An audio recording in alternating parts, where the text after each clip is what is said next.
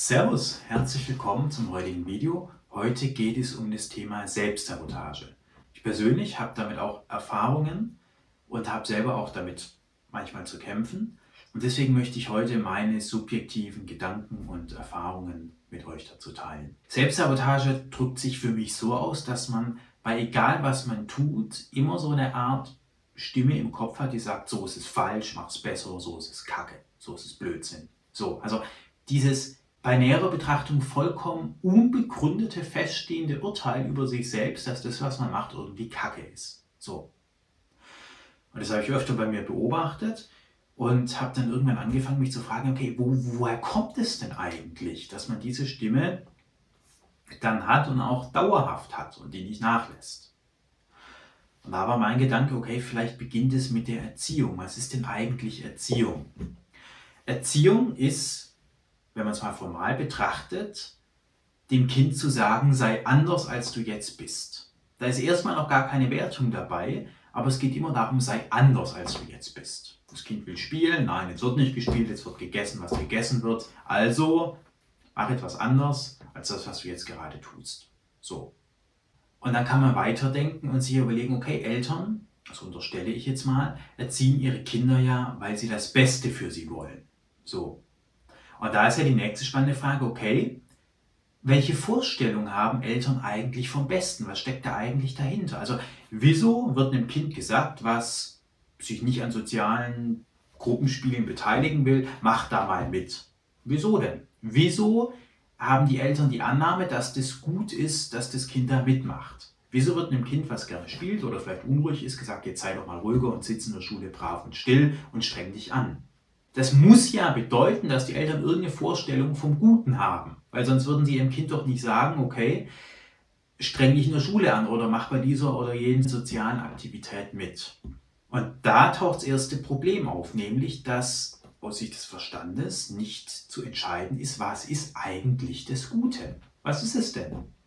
Was viele Eltern intuitiv machen, ist, sie setzen das Normale mit dem Guten gleich. Also das Gute ist auch das Normale. Normal ist, ein Kind spielt mit Gleichaltrigen, also ist das auch das Gute. Aber dieser Schluss wird ohne groß reflektieren vollzogen. Zumindest hatte ich in meiner Kindheit das Gefühl. Einfach das Normale gleich das Gute und fertig. So. Aber genauso gut könnte man aufgrund der Willkür sagen, naja, das Nicht-Normale ist das Gute. Also warum soll denn das Normale das Gute sein?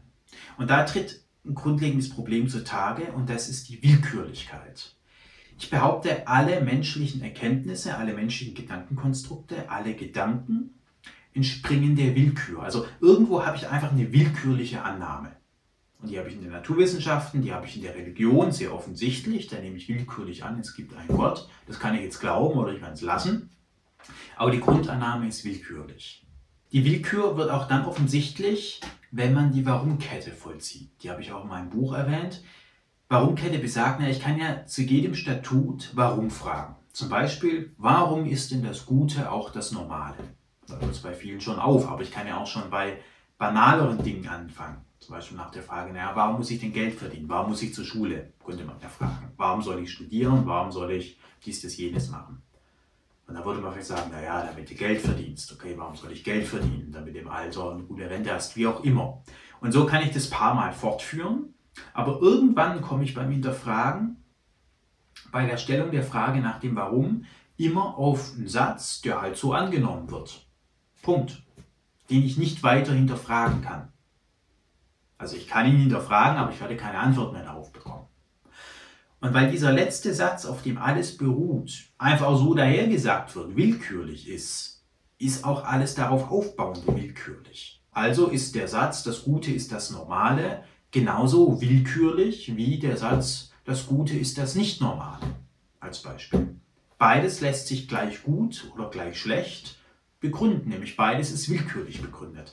Es gibt aber keine Gerade in der Willkür, also es gibt nicht bessere oder schlechtere Willkür. Es sei denn, ich lege wiederum willkürlich irgendwas fest. Also Naturwissenschaft funktioniert ja so, dass man sagt, wir nehmen mal willkürlich an, wir können aus der Vergangenheit in die Zukunft schließen. Wir nehmen mal an, wenn ein Apfel zehnmal hintereinander runterfällt, nehmen wir an, dass wir daraus das allgemeine Gesetz der Gravitation ableiten können, als Beispiel. Wir nehmen in der medizinischen Forschung einfach mal an, wenn so und so viele tausend Probanden ein Medikament ohne Nebenwirkungen vertragen, dann wird das auch jeder ohne Nebenwirkungen vertragen. Das ist aber Willkür. Wieso kann es denn nicht sein, dass das Medikament 10.000 Mal funktioniert und beim 10.500. Mal anfängt nicht mehr zu funktionieren? Das ist einfach, ich nehme das willkürlich an. So. Das heißt, alle menschlichen Sätze, die dem Verstand entspringen, sind willkürlich. Also auch so ein Satz wie, naja, das gute Leben ist nur möglich, wenn du still in der Schule sitzt. Genauso gleichwertig ist aber auch der Satz, das gute Leben ist dann ein gutes Leben, wenn das Kind viel rumspringt, sich nicht konzentriert und nicht viel lernt. Also das lässt sich rational einfach nicht begründen. Aber viele Eltern, zumindest hatte ich das auch in meiner Kindheit, sehr stark das Gefühl, haben halt willkürlich gesetzt, na gut, das Gute ist das Normale. So, hallo, mach was Normales, damit es halt normal ist. Aber es wurde sich nicht groß damit auseinandergesetzt, okay, warum ist es denn gut, das Normale? Warum ist es denn gut, normal, wie alle anderen auch mit irgendeinem blöden Ball rumzuspielen? So. Das heißt, da hat die Vorstellung des Guten und die Wissenschaft schon mal das erste Problem. Sie basiert auf Willkür. So. Ist einfach so. Dann könnte man auch statistisch argumentieren. Man könnte mal sagen, okay, naja, ein gutes Studium, gute Schullaufbahn, eine gute Anstellung, genügend Geld führt eben in 90 Prozent aller Fälle zu einem glücklichen Leben. So könnte man ja als nächstes argumentieren. Dass man sagt, na gut, okay, 90 Prozent aller glücklichen Menschen wohnen halt in einem Haus und nicht unter der Brücke. Also so statistische Argumente. Statistisch gesehen zahlt sich halt ein BWL-Studium aus. Das sind ja auch die ganzen Sätze, die wir immer kennen, uns immer vorgebetet werden. Akademiker verdienen im Schnitt so und so viel Prozent mehr. Reiche Menschen leben im Durchschnitt zehn Jahre länger und so weiter und so fort. Leben gesünder, also auch glücklicher. So könnte man ja argumentieren, warum das Normale, das Durchschnittliche auch das Gute ist. Aber Statistik hat ein grundlegendes Problem. Und zwar, Statistik bezieht sich auf große Zahlen. Und wenn ich jetzt für 1000 Hanus entscheiden müsste, dann würde ich diese 1000 Hanus BWL studieren lassen und irgendeinen 9-to-5-Job machen lassen und Kinder kriegen lassen. Und da würden natürlich so und so viele von diesen 1000 Hanus sich im Studium das Leben nehmen, vielleicht ein, zwei, Weitere zehn würden nach dem Studium keinen Job finden, aber so würden am Ende vielleicht 800 Hannos übrig bleiben von diesen ursprünglich 1000, die mit dem normalen Weg, Studium, Anstellung und so weiter ein schönes Leben haben. Okay, soweit okay. Das Problem ist doch aber, dass ich oder du auch für eine Person entscheidest. Was bringt mir eine Aussage über 800 von 1000, wenn ich für eins entscheide? Das hat keine Aussagekraft in dem Moment. Und das ist das grundlegende Problem. Das kann man wie folgt verdeutlichen. Angenommen, ich möchte mir ein Auto kaufen. Jetzt schwanke ich zwischen einer A-Klasse und einem 1er BMW als Beispiel.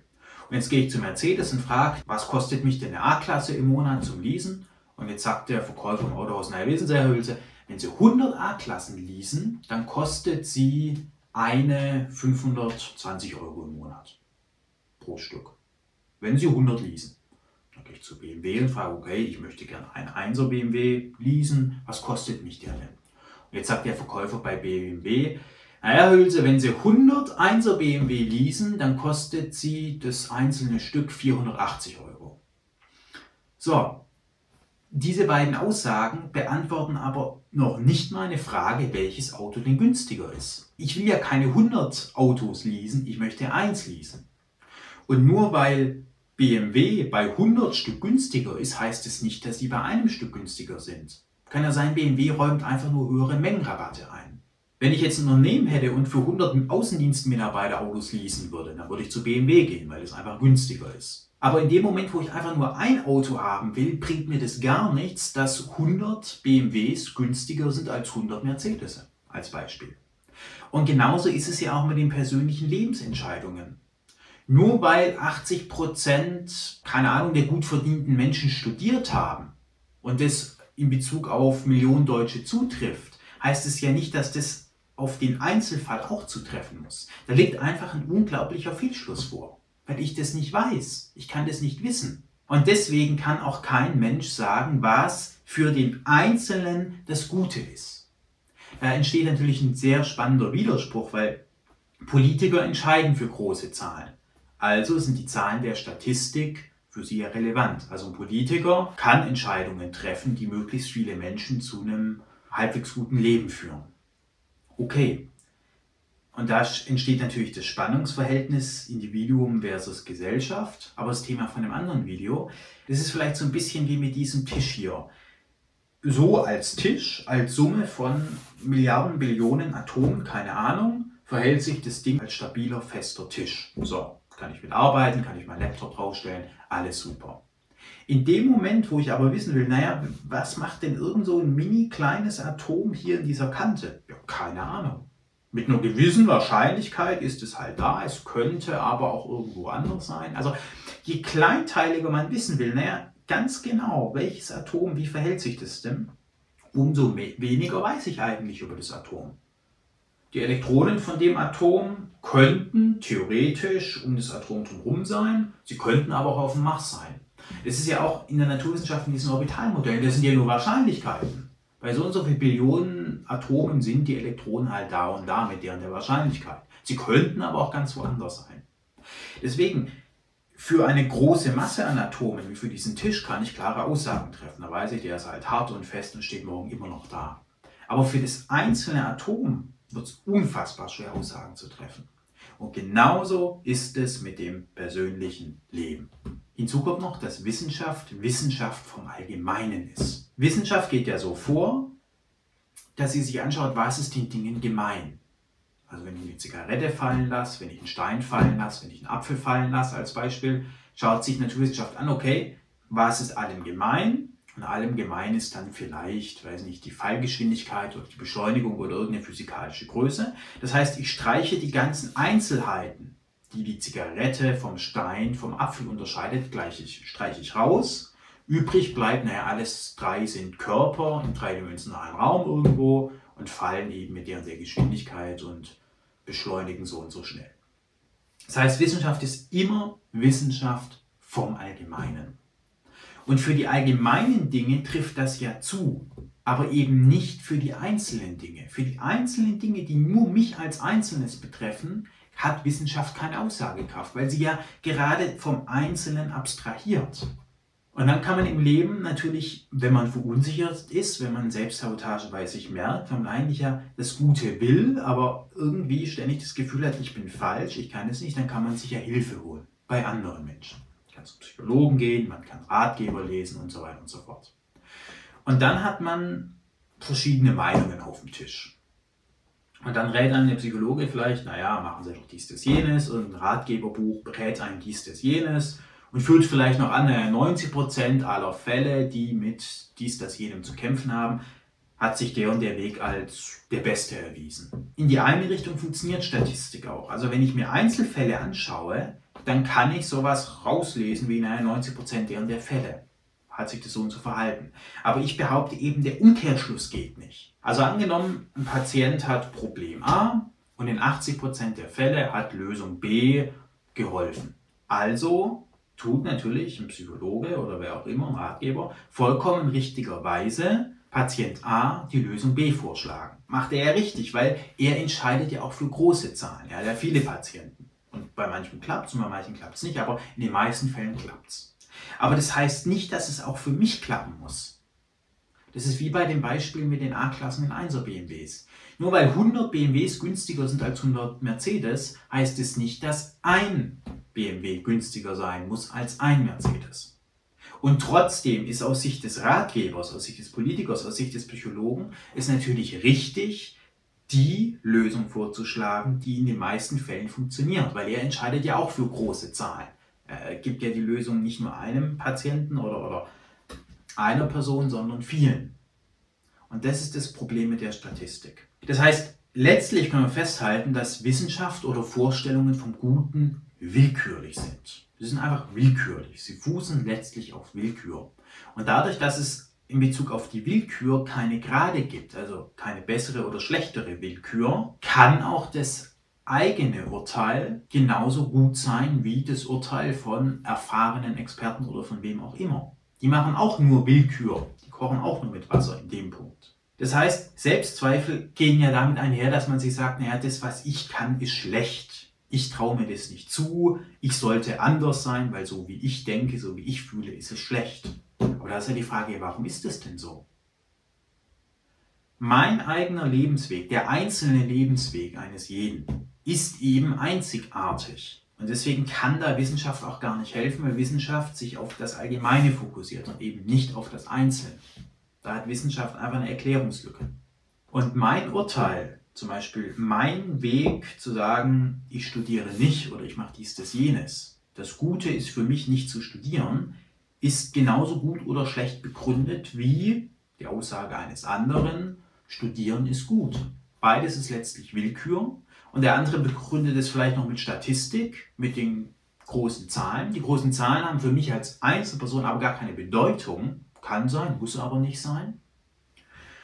Und deswegen ist für mich persönlich der Weg aus der Selbstsabotage, der Weg aus dem Selbsthass, einfach zu sagen, mein Urteil ist richtig. Ich muss nicht anders sein, als ich eben bin, weil es gibt gar kein Argument dafür. Normal zu sein ist nicht besser als so zu sein, wie man eben ist. Also es gibt kein zwingendes Argument dafür, außer halt Willkür letztlich und Statistik, die mir als Einzelfall aber nicht weiterhilft. Und deswegen glaube ich, dass ein wesentlicher Weg aus der Selbstsabotage, aus dem Selbsthass eben ist zu sagen, ich bin richtig. Und es ist auch begründet zu sagen. Es ist natürlich genauso willkürlich wie ich bin falsch, aber dadurch, dass es bei Willkür ja keine Grade gibt, kann man auch die willkürliche Prämisse nehmen, die einem selbst eben gut tut. Es ist quasi nicht so, dass die anderen Recht haben, wenn sie sagen, sei doch anders, mach doch dieses, jenes. Aber das ist ja so das Grundgefühl, was man insgeheim irgendwo hat, wenn man sich selbst nicht mag. Naja, vielleicht haben die anderen ja recht, vielleicht bin ich einfach scheiße. So. Und da kann es halt helfen, wenn man sich überlegt, okay, wie, kommen die anderen eigentlich da drauf? Und dann stellt man fest, ist es willkürlich? Okay, mein Urteil ist vielleicht auch willkürlich. Also nehme ich doch mein Urteil, wenn ich mich mit dem besser fühle. Fertig. Ich glaube, es geht einfach nur darum, eine Entscheidung zu treffen. Und alle Entscheidungen sind, sind letztlich willkürlich, die der anderen genauso wie die eigenen. Also kann ich auch die eigene nehmen und fertig.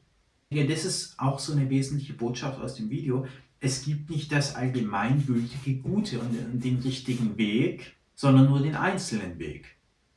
Und ich glaube, viele Menschen wählen auch den, den, den Weg der, der Masse, sage ich jetzt mal, weil sie ja dann so das Gefühl haben, na gut, da habe ich eine fundierte Entscheidung getroffen. Ich traue mir selber vielleicht nicht, das ist ja auch so eine Sache, die einem ausgetrieben wird, ein Stück weit auch in der Gesellschaft, sich selbst zu vertrauen, sondern da wird gesagt, na, vertraue den Wissenschaftlern und vertraue den erfahrenen Experten. Aber wenn man sich dann anschaut, wie funktionieren die erfahrenen Experten, wie funktioniert Wissenschaft, stellt man fest, naja, entweder machen die genau die gleiche Willkür wie wir selbst auch, also willkürlich irgendwas proklamieren kann ich auch, oder Experten argumentieren dann mit Statistik, mit Beobachtungen, aber da sage ich, okay, das ist ja nicht falsch und nicht schlecht, aber diese Beobachtungen haben eben nur Auswirkungen, wenn ich auch für eine große Zahl entscheide. Und dadurch, dass ich nur für ein Exemplar entscheide, kann es mir egal sein, was für tausende Exemplare gibt. Und dadurch, dass das Urteil der Masse, also wenn ich mich an dem konventionellen Weg orientiere, und meine Einzelheiten verdränge, weil ich das Gefühl habe, sie sind falsch, sie sind nicht richtig, dann kann ich genauso daneben liegen, wie wenn ich meinem Urteil vertraue. Und ich werde im Nachhinein nie wissen können, ob es richtig war, meinem Urteil zu vertrauen oder ob es richtiger gewesen wäre, dem Urteil der Gesellschaft zu vertrauen oder dem Urteil des Experten, wie auch immer.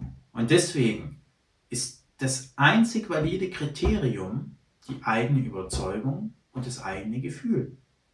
Und dass man erkennt, und ich lade dich wirklich dazu ein, das nochmal in Ruhe zu durchdenken, dass das, was sogenannte Experten proklamieren und das, was du aus Gutdünken sagst, Grunde genau die gleiche Qualität haben, nämlich beides ist willkürlich. In Bezug auf sich selbst natürlich. Damit möchte ich jetzt nicht Wissenschaft im Allgemeinen Abrede stellen, kann vielleicht schon behaupten, dass ein Astrophysiker mehr Ahnung von Sternen hat als ich, keine Frage.